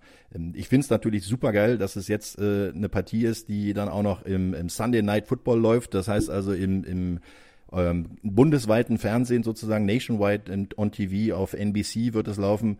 Und äh, Dallas mit 3-1 äh, gegen San Francisco mit 4-0. Mir ist in der Vorbereitung aber noch eins aufgefallen. Ähm, Dallas ist 3-1, aber sie haben gegen Mannschaften gespielt. Alle vier Mannschaften ja. sind 1-3. Also, und da haben sie sogar noch gegen Carolina verloren, äh, gegen die Cardinals verloren. Also Giants, Jets und Patriots haben sie zwar geschlagen, aber das sind alles Mannschaften, die underperformen, also die nicht im Moment da sind, wo sie eigentlich hinwollen. Die beiden New Yorker Teams haben sie mit 40-0 und 30-10 abgefrühstückt, aber wenn man sich sieht, wie die sich entwickelt haben, dann äh, ist das jetzt keine, keine äh, Bewerbung für ich äh, gehe marschiere durch zum Super Bowl. Das wird jetzt ein richtiger Tester werden, wie die 49ers äh, sich gegenüber den Dallas Cowboys aufstellen, wissen wir. Sie werden also einfach Vollgas spielen, die ganze Zeit wie bisher. Und äh, sie werden alles bringen. Und die Defense der, äh, der, der San Francisco 49ers ist natürlich sowieso eine ihrer Prunkstücke, aber die Defense der Dallas Cowboys, die muss sich beweisen, weil die das erste Mal jetzt gegen ein richtiges Powerhouse antreten werden. Ich will jetzt nicht dir ungern auf deinen goldenen Helm schlagen, aber die 49ers haben auch nur gegen die Giants, die Rams und die Steelers gespielt. Und die Cardinals. Also das sind jetzt auch nicht. Aber gegen die Cardinals gewonnen, haben die Cowboys verloren. Ja gut, das stimmt. Da, da muss ich dir recht geben. Aber sonst, also ich weiß komplett, was du meinst. Ich, das ist für mich tatsächlich so, so eine Wasserstandsmessung. Da sind wir wieder in Haitabu. Da gucken wir mal in den Hafen. Wie hoch ist denn heute die Flut? Ähm, für beide Teams. Denn beide Teams sind statistisch gesehen der heißeste Scheiß in der kompletten NFL. Du hast es gerade gesagt, Defense. Die Nummer 1 Defense, was Punkte pro Spiel angeht, mit 10,3 sind die Dallas Cowboys. Auf der anderen Seite die 49ers äh, Defense 14,5 Punkte pro Spiel. Das ist Platz 3. Die sind so dicht beieinander. Yards pro Spiel, 49ers auf 5, die Yards pro Spiel, die Defense der Cowboys auf 2. Das ist für mich wirklich so ein, so ein Ding, da werden wir sehen, wer richtig gut ist. Denn, seien wir auch ganz ehrlich, die haben jetzt, du sagst es gerade, keiner hat wirklich gegen eine Power Offense gespielt.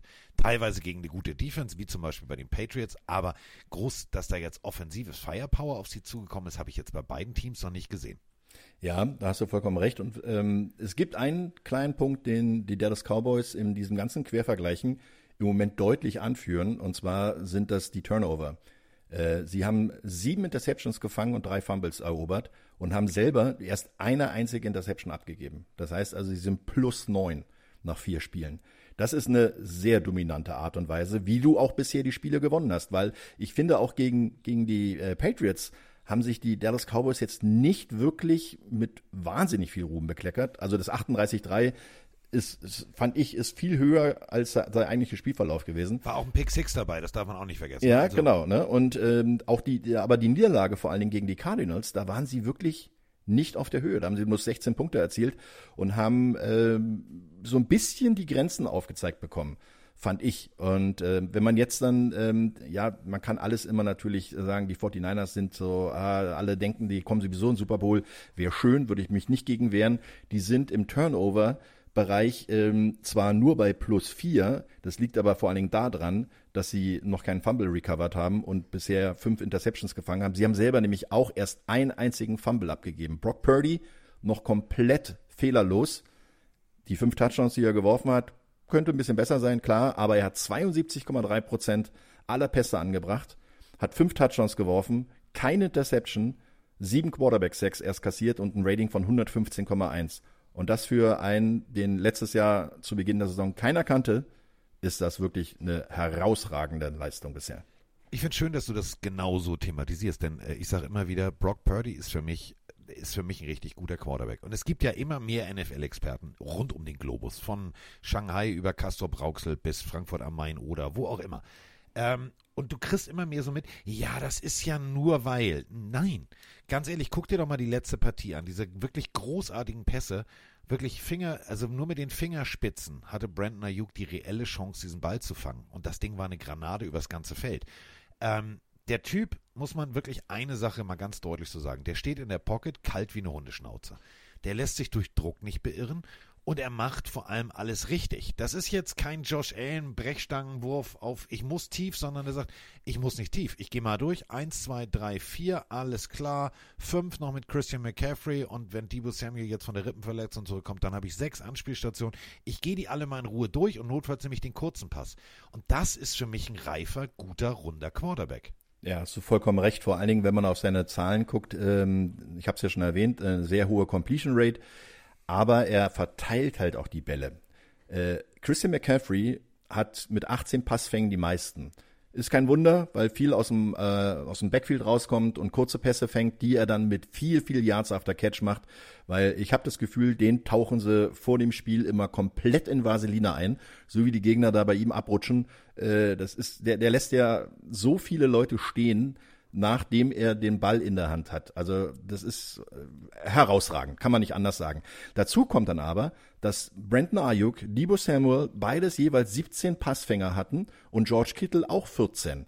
Da siehst du mal diese Verteilung. Du hast halt wirklich dieses eins, zwei, drei, vier. Ich gehe durch meine Option durch, also ich weiß, wen ich wo gucken muss. Ist der erste besetzt, gehe ich zum nächsten und ähm, da sind halt aber auch die die Arbeit der der Offense Line äh, die viele Leute zum Anfang gesagt haben, oh, da könnte es vielleicht ein bisschen äh, Schwierigkeiten geben. Ähm, da ist äh, wirklich gute Arbeit, vor allen Dingen dann halt auch noch mit Christian McCaffrey, äh, nicht nur im Passspiel, sondern er ist auch der erfolgreichste Läufer, äh, hat 459 Yards bisher. Das ist wirklich ordentlich nach gerade mal vier Spielen. Und, das 100 Yards mehr übrigens, 100 ja. Yards mehr als der Läufer auf Platz zwei. Nur mal genau. so als Hinweis. Ja, und er hat schon sieben Scrimmage-Touchdowns, sechs am Boden, einen durch die Luft. Also äh, letzte Woche alleine vier Touchdowns erzielt. Ähm, man hätte wahrscheinlich ihm auch noch äh, die Einstellung des 49ers-Rekord geben können, wenn er fünf Touchdowns in einem Spiel macht.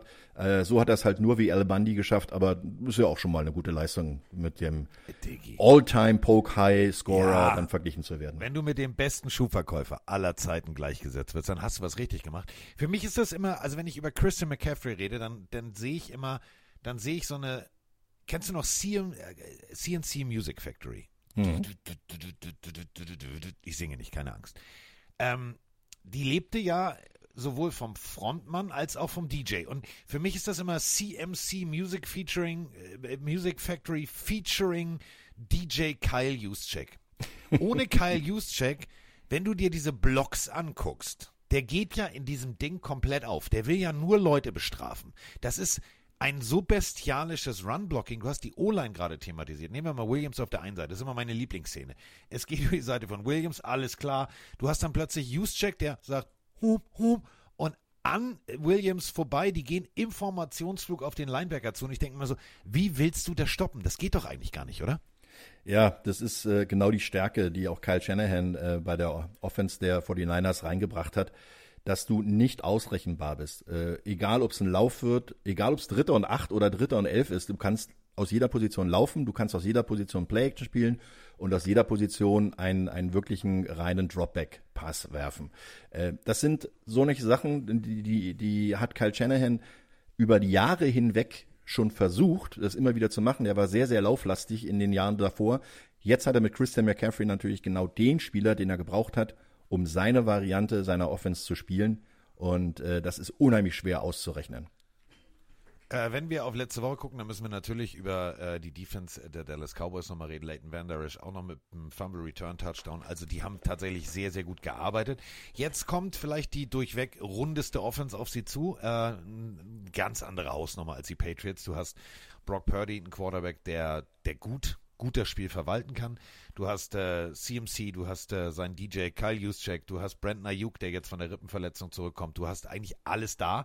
Und du hast vor allem, und das hat mir sehr gut gefallen in den letzten Wochen, eine O-Line, ähm, die bis jetzt auf Seiten der 49ers nur 30% Druck zulässt. Das ist bei der Anzahl an Pässen, die die 49ers spielen, richtig, richtig gut.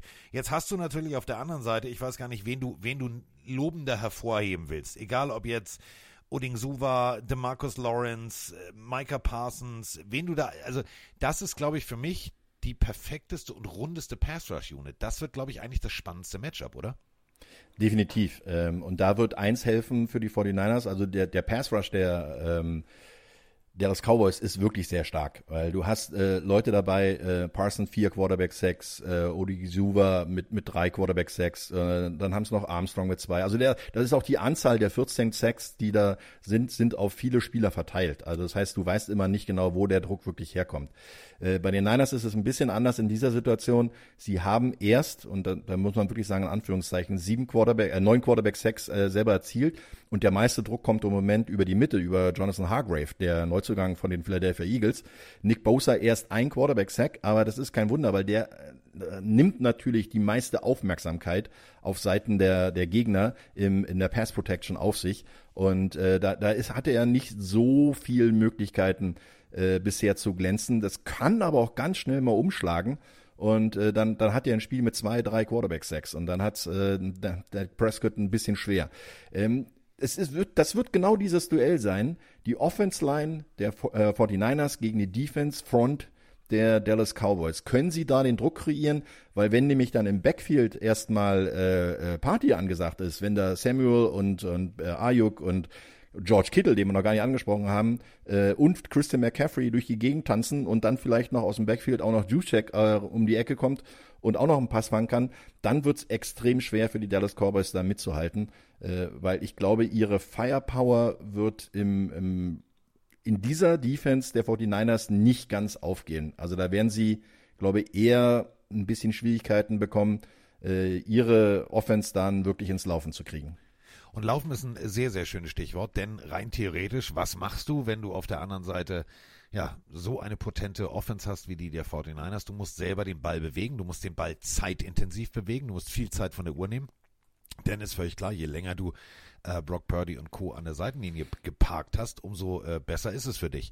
Wenn man aber jetzt mal guckt, die Patriots, ähm, ja, Niedergang, Offense, bla bla bla, ist mir jetzt alles Wumpe. Defensivtechnisch ist das eine Hausnummer. Da es ist vor allem gegen den Lauf eine Hausnummer. Das ist relativ ähnlich das, was die 49ers machen können.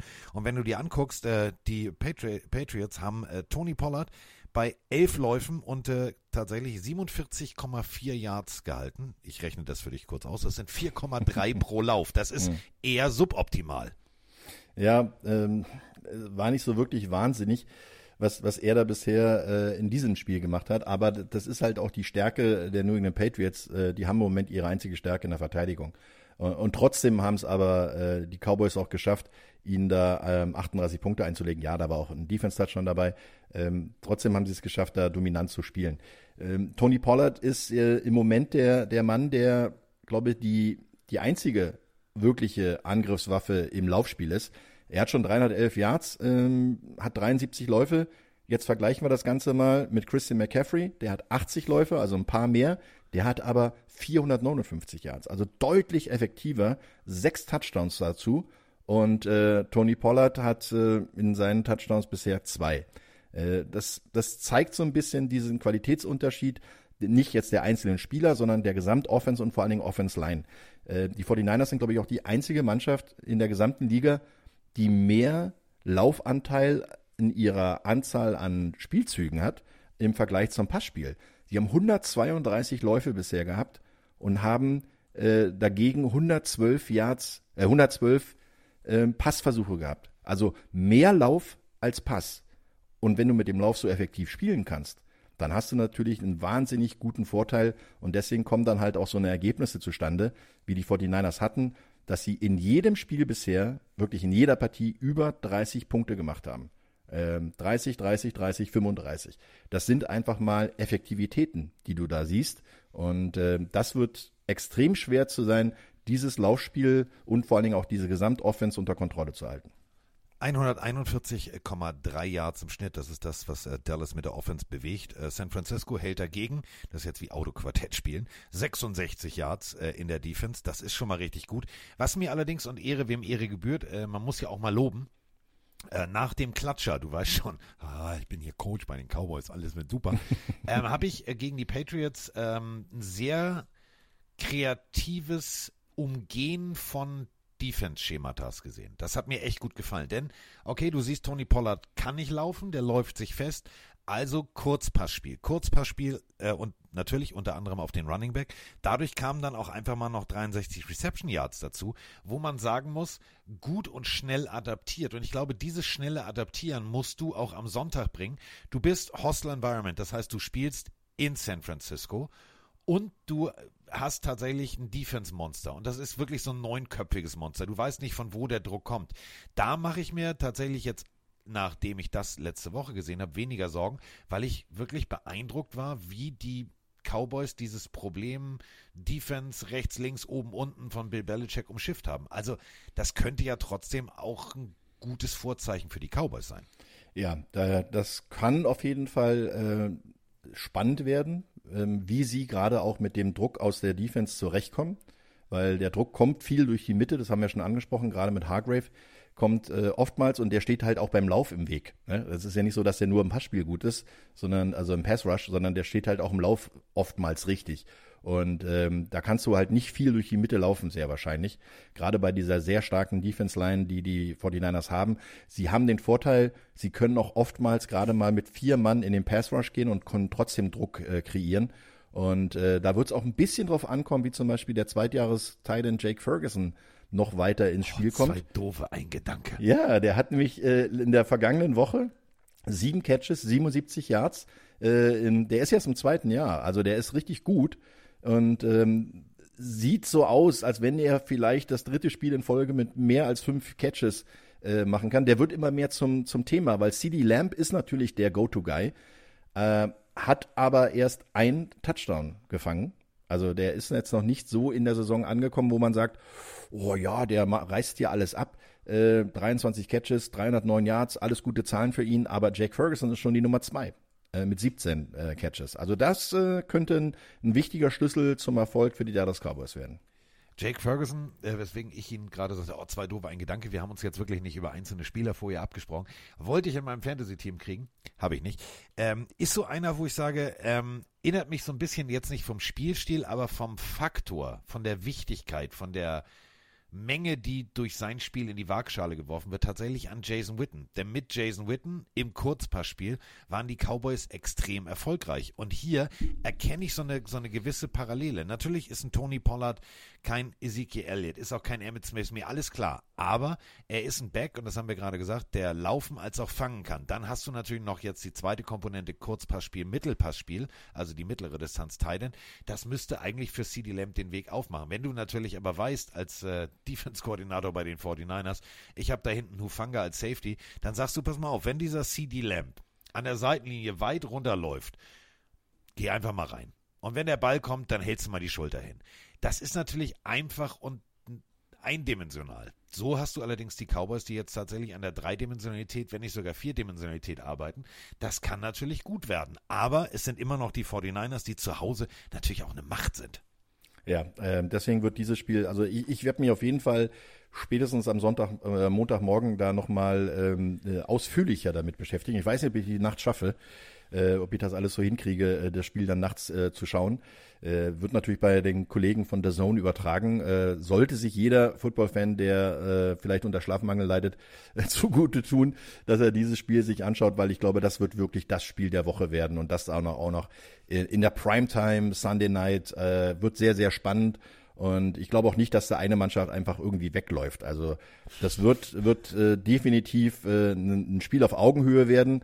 Und beide Mannschaften müssen dieses Spiel auch als Tester sehen, wie gut sie wirklich in die Saison gestartet sind. 49ers 4-0, ja, haben wir schon gesagt, gegen Mannschaften, die alle nicht so stark gestartet sind. Bei den Cowboys genau das Gleiche. Das ist jetzt in Woche 5 das erste Mal, dass sie äh, so ein bisschen getestet werden. Danach die 49ers gegen die Chargers und dann haben sie sogar schon die Bye Week. Also die können Vollgas geben. Äh, da brauchen sie, äh, beziehungsweise Dallas ist danach gegen die Chargers und äh, die Bye Week. Äh, die 49ers haben äh, ein bisschen mehr noch auf der Uhr. Die müssen dann gegen Cleveland, Minnesota und Cincinnati spielen, bevor sie in der neunten Woche in der Bye Week sind. Also das, das wird so ein bisschen dieser Wegweiser für die Saison werden. Und äh, jetzt äh, kommen wir natürlich zum Punkt, den wir, den wir einfach nochmal so hinterfragen müssen. Wird das jetzt wie am äh, 22.01. diesen Jahres, das äh, Divisional-Spiel, wird es ein enges Ding, wo damals San Francisco 19 zu 12 die Dallas Cowboys geschlagen hat, oder siehst du eher vorne eine 2 stehen? Wird es ein höheres Spiel? Also ich glaube, beide Offenses sind stärker dieses Jahr und ähm, beide haben äh, bisher immer über, also im Schnitt über 30 Punkte gemacht. Auch die beiden Verteidigungen sind stark. Aber ich glaube, das wird auch wieder so ein Spiel werden, was mit maximal zehn Punkten Unterschied geht. Ich glaube sogar, dass es eher nur ein Score wird. Also, das ist so ein, so ein, ich, ich lege mir jetzt mal fest, ein 28, 21 für die 49ers wird. Auf meinem Zettel steht 28, 21 49ers. Das war ja relativ klar. ähm, das ist okay, dann wird es ein 28, 23 jetzt. Einfach nur, damit ich was anderes sage. Das Quatsch hier. Ähm, ich bin sehr, sehr gespannt. Also ich glaube, auch die 49ers lassen sich die Butter nicht vom Brot nehmen. Christian McCaffrey sagt, der GMVP is on the race sehe ich ihn auch tatsächlich momentan vorne. Denn keiner der Quarterbacks, die vor der Saison sich selber in den Fokus gerückt haben, egal ob es jetzt ein Lamar Jackson für, für 5000 Yards oder, oder, oder, ähm, die letztes Jahr noch ganz weit vorne waren, äh, nach Woche 5, wo wir alle schon gesagt haben, ja, es wird entweder Hurts oder es wird Mahomes. Eigentlich sagt sich Christian McCaffrey, das ist bei Hase und Igel. Ich bin schon da. ja, also ich sehe es auch so, dass McCaffrey im Moment äh, die, die, die beste Bewerbung hat ähm, für endlich mal wieder jemanden, der nicht Quarterback spielt, auch ein MVP zu werden. Toi, toi, toi, toi. Man kann es wirklich nur sagen, er muss gesund bleiben, er muss weiterhin so viel Spaß haben an diesem Spiel, wie er zurzeit hat und äh, dass er auch so effektiv eingesetzt wird von seinen Coaches. Äh, wirklich, das macht richtig Bock, so da zuzuschauen.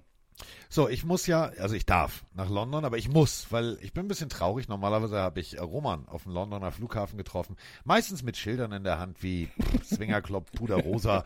Der hat mich jedes Mal Ponte Rosa. Ponte Rosa. Es war immer wieder schön. Die Leute haben gedacht, was sind das für Bekloppte? Aber alles gut. Ich hatte mir ja, als ich dachte, wir machen dieses Jahr noch äh, weiter Football, hatte ich mir was super, ich hatte mir was so Großartiges überlegt. Ähm, da ja Hamburg immer vor Berlin in London ankam, hatte ich was Großartiges vor. Ich äh, wollte tatsächlich für 20 Pfund einen Komparsen bestellen. Ja, ich kann ich dir jetzt mal erzählen. Fand ich, fand ich eine super Idee, hatte ich mit Thomas und Fabienne, wir hatten so eine äh, Komparsenseite gefunden, ähm, Flughafenabholung, die machen wirklich so lauter Späße, die singen, die tanzen, die machen, die tun.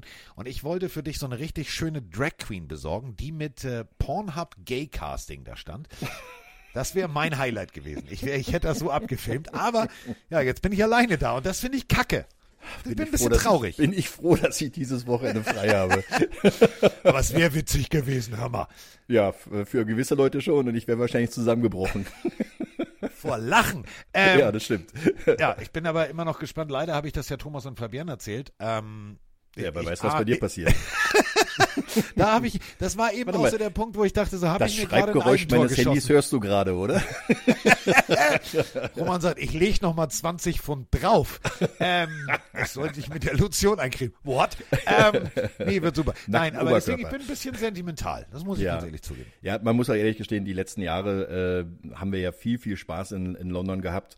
Ähm, die Partys vor der, vor, am Samstagabend waren immer legendär. Also das hat immer wahnsinnig Spaß gemacht, äh, die Fans zu treffen. Äh, auf der Straße alleine schon um unser Hotel rum. Wir waren in der Nähe des, des London Towers, waren wir ja mit unserem Hotel die letzten Jahre eigentlich immer da. Ähm, die Leute vorm Spiel zu treffen, am Stadion, wie viele Deutsche da immer vor Ort waren. Es hat richtig Bock gebracht. Die Spiele selber natürlich, äh, die waren jetzt nicht immer qualitativ hochwertig, aber es war halt die Atmosphäre des Ganzen, die, die so viel ausgemacht hat. Im Stadion live zu kommentieren ist immer noch was anderes als vor dem Monitor in, im Studio. Und äh, das fehlt mir natürlich auch ein bisschen, muss ich ehrlich gestehen. Bin da auch ein bisschen melancholisch, aber äh, ich habe diese Woche ein paar Sachen äh, mal im deutschen Football zu tun, genauso wie nächste Woche. Äh, da kommen wir mit meinen Schlussworten nachher noch natürlich drauf. Ja. Und ähm, am Samstag bin ich diese Woche beim ähm, Gedenkspiel sozusagen beim äh, neu geschaffenen Michael Porté Bowl. Ähm, der eine oder andere hat es ja vielleicht mitbekommen aus der deutschen Football-Szene, dass äh, Michael Porté, der Inhaber von Future Sports, im vergangenen Jahr sehr überraschend gestorben ist. Und da hat sich äh, der Berliner und Hamburger Verband was äh, Tolles ausgedacht. Sie haben ein äh, Spiel der, des Ham Jam und äh, der Big East, also die beiden Jugendauswahlmannschaften, ins Leben gerufen als Testspiel vor dem Jugendländerturnier, was am 20. und 21. Oktober in Berlin stattfinden wird. Das ist der Michael Porté Bowl. Das heißt, sie haben da jetzt eine jährlich auszutragende und abwechselnd in den Städten spielenden äh, Bowl ausgelegt. Und ähm, das soll den Michael Porté ein bisschen ehren. Und da freue ich mich, dass ich am Samstag viele, viele alte Weggefährten treffen werde und äh, hoffentlich ein schönes Spiel sehen kann. Und am Sonntag mal, genauso wie ihr da draußen, mich einfach mal elf Stunden lang vom Football berieseln lassen kann und schauen, vielleicht werden es ja sogar noch ein paar mehr, wenn ich mir das Spiel 49ers gegen Dallas anschauen kann. Bist du am 20. oder 21. bist du da? Da ist Samstag und Sonntag, ne? Ja, ich werde Sonntag äh, den Livestream, äh, Livestream, Den Livestream. Ich, ich Genau. werde den Livestream kommentieren, nicht wahr? Ja, genau. Von MDR. Also wir- das wird ich super. die, die nächsten Wochen äh, einen, guten Auftrag, ähm, weil wir haben ja natürlich am, am kommenden Wochenende den GFL Bowl in Essen, ähm, wo wir beide auch auftreten äh, werden. Äh, auftreten ist wahrscheinlich auch das richtige Wort, also auftreffen werden, ähm, wo wir die, die Pre-Game-Show äh, machen und auch das Spiel bei Sport 1 dann kommentieren. Ähm, da bin ich am kommenden Samstag natürlich dann im Einsatz und am 20. und 21. wie gesagt das Jugendländerturnier. Da werde ich am 22. den äh, Sonntag äh, gemeinsam mit meinem Kollegen, mit meinem Personenkollegen Vanja Müller und auch meinem ehemaligen Mannschaftskameraden ähm, dann den Finaltag begleiten. Äh, da gibt's dann ein spannendes Spiel zwischen Hessen und äh, Berlin oder Branden, Berlin-Brandenburg, also Big East. Ähm, die müssen nämlich um den Aufstieg in die A-Gruppe spielen und dann werden wir das Spiel um dritten Platz parallel und auch äh, das Finale dann auch noch live streamen. Äh, könnt ihr dann Vielleicht komme ich dich sehen. mal besuchen. Dann mache ich, so mach ich so einen Cameo-Auftritt bei euch im Stream. Sag ich so, Kannst du Kuckuck, gerne bin schon da. Hase und Igel, bin schon da. Äh, nee, weil äh, hatte ich jetzt gar nicht mehr auf dem Zettel, dass das schon so zeitnah ist. Und ähm, tatsächlich, ich habe an dem Wochenende, glaube ich, nix vor. Nur Vielleicht fahre ich auch schon Samstag hin und treffe Roman einfach mal pauschal ohne Livestream. Einfach nur mal so für zehn Minuten am Platz. Das, Das wäre wäre eine Idee. Das ja, das planen wir mal durch. Aber jetzt erstmal die äh, wichtigen, die großen. Die äh, finalen Schlussworte hat ja immer der bessere Experte bei uns im Podcast. Gut, dass ich der einzige Experte hier bin, weil du bist ja der Host. So, deswegen, ich habe ich hab ja von diesem Sport noch gar keine Ahnung. Ich lerne das ja erst. Ähm, genau. Deswegen, ähm, also ich werde auf jeden Fall ähm, die Jacksonville Jaguars und die Buffalo Bills äh, grüßen von dir. Ich, äh, ich toure beide. Ich werde Samstag einfach mal aus purer äh, Romantik. Ich werde eine Kerze anmachen. Gehst, gehst du ins Pride of Paddington? Ich gehe tatsächlich ins Pride of Paddington und werde sagen, Roman ist nicht da, aber ich. Wer möchte, wer will ein Bier? So, meine, meine drei Bier kannst du mittrinken. das wird. Du weißt, was bei mir nach. Ich vertrage ja nichts. Nach drei Bier bin ich ja schon. Das war ja schon. Döp, döp, döp, döp, döp, Ich wollte gerade sagen, döp. dann singst du ja wenigstens schön. Da sag ich, how much is a fish? Was? Sie wollen Fish and Chips? No fish. Ja, nee, also wirklich, Freunde, ich vertrage nicht viel. Das ist ganz fürchterlich. Also wer mich betrunken machen will, da, da reicht. Da reicht so ein, so ein Likörchen. So ein Du kleines. bist billig zu haben. Ich bin billig abzufüllen, Freunde. Das ist mal völlig klar. Ich weiß auch nicht.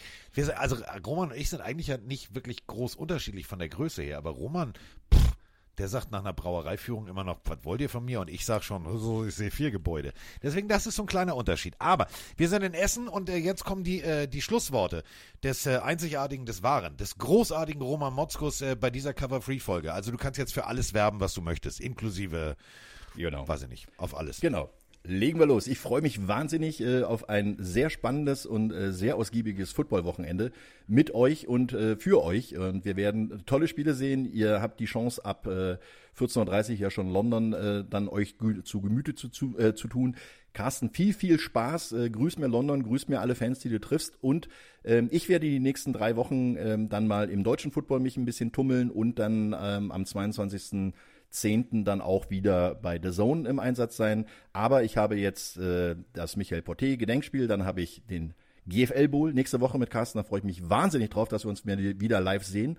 Und die Woche darauf habe ich dann auch noch ähm, den Livestream beim Jugendländerturnier und danach das Nationalmannschaftsspiel Deutschland gegen Israel. Das werde ich am 29.10. kommentieren. Also viel, viel einheimischer Football und euch viel, viel Spaß in der Woche 5 und den 49ers. Hey, ihr schafft das schon. Ihr holt den Sieg 5-0. So, Ohren gespitzt. Jetzt geht's los. Dann, dann, dann wollen wir mal.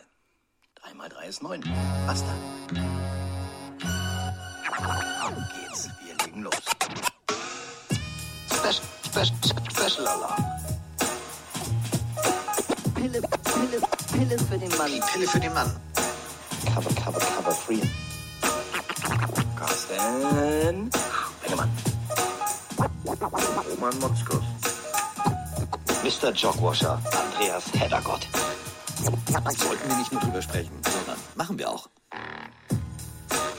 Das ist wie bei Pippi Langstumpf. 3 mal 3 ist nun mal 9.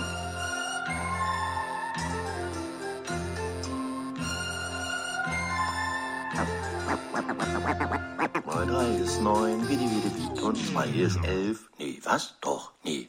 Doch, hasse.